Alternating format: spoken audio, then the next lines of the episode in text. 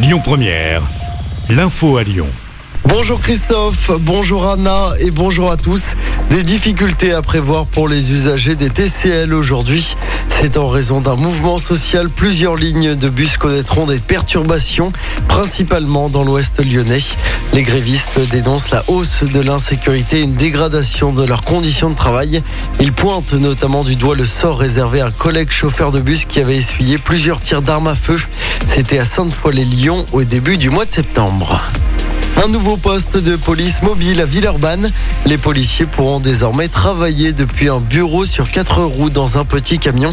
À son bord, une table, un ordinateur ou encore des banquettes pour recevoir les habitants. Le directeur de la police municipale de Villeurbanne nous en dit plus. On l'écoute. C'est une délocalisation, j'allais dire, de la police municipale sur, le secteur de la, place Wilson.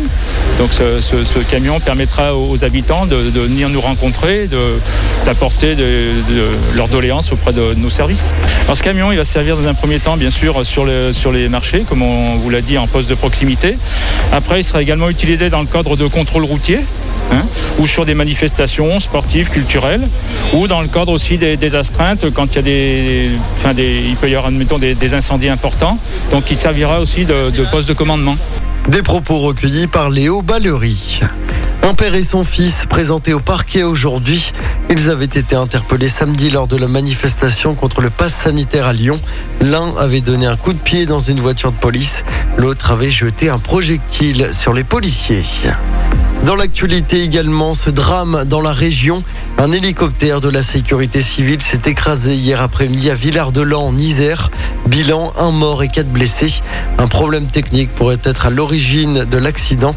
Le ministre de l'Intérieur, Gérald Darmanin, est attendu sur place dans la matinée. Et puis la campagne pour la troisième dose de vaccin contre le Covid débute ce lundi dans les EHPAD.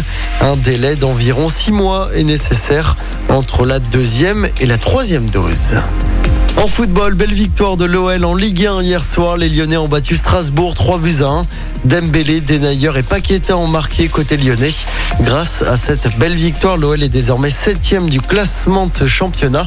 Prochain match dès jeudi en Europa League, ce sera sur la pelouse des Glasgow Rangers. L'OL se déplacera ensuite dimanche soir en championnat sur la pelouse du PSG. Écoutez votre radio Lyon Première en direct sur l'application Lyon Première, lyonpremière.fr et bien sûr à Lyon sur 90.2 FM et en DAB+. Lyon Première